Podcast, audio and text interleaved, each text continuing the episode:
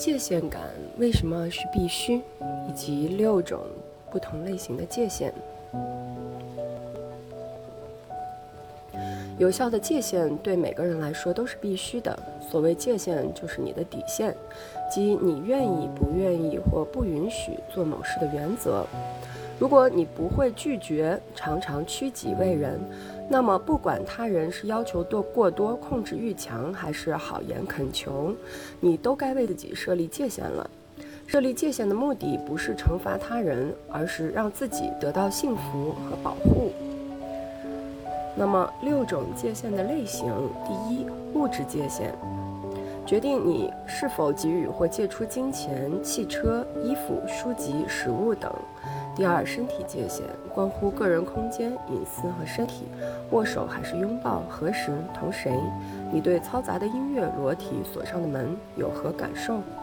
第三，心理界限关乎你的想法、价值观和观点，你很容易受人影响吗？你了解自己的信念吗？能够坚持你的意见吗？你能虚极以听？而不过于僵化吗？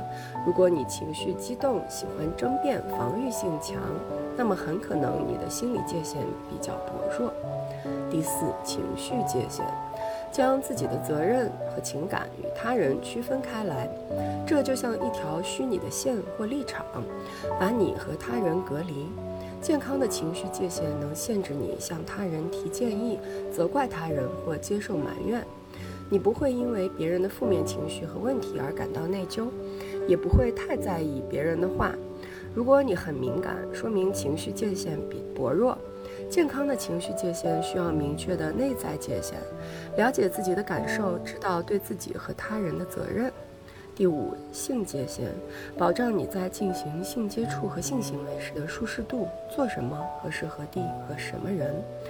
第六。精神界限涉及与神或其他更高力量相关的信仰和体验。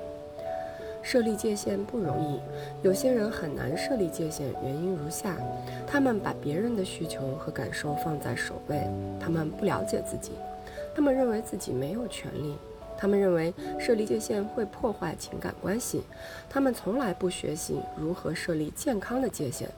界限的设立是个逐渐学习的过程。如果童年时你的界限没有受到足够重视，那么你就不知道自己有界限。任何形式的虐待，包括捉弄、取笑，都会破坏个人界限。请记得你的权利。如果成长时未受尊重，那么你会认为自己没有权利。例如，你应当有隐私权、拒绝权，有受到尊重、改变主意、取消承诺。让下属按要求工作、求助、独处、保存体力、不回答问题、不接电话、不回邮件等种种权利。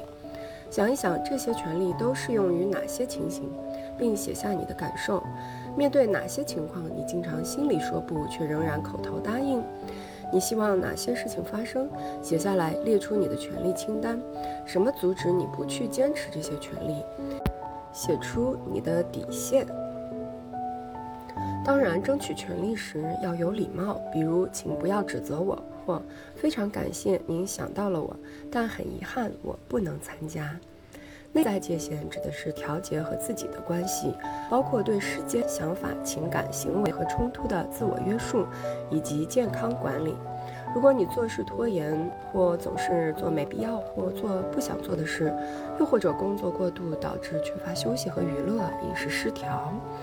那么你有可能忽视了内部界限，学会管理自己的消极情绪，能够让自己更强大，同时增强坚持目标和自我承诺的能力。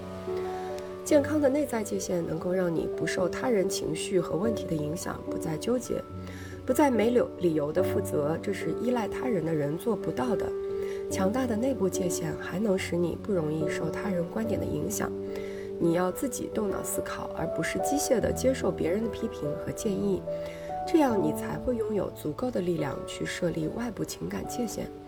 如果你对自己的情绪和行为负责，你也同样不该怨埋怨别人。当你受人埋怨时，如果认为不是你的责任，无需辩解或道歉，可以说我不对这件事负责。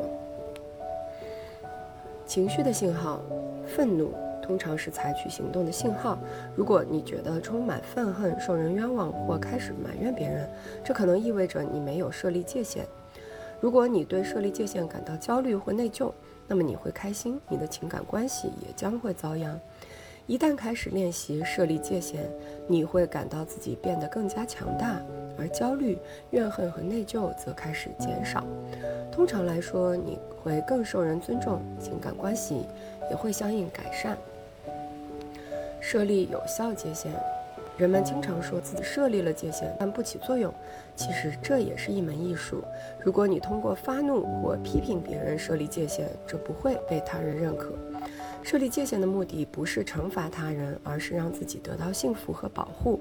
所以，界限的有效性完全取决于你是否自信、冷静、坚定和礼貌。如果这样还不行，你可以把冒犯界限的后果告诉对方，促使对方接受。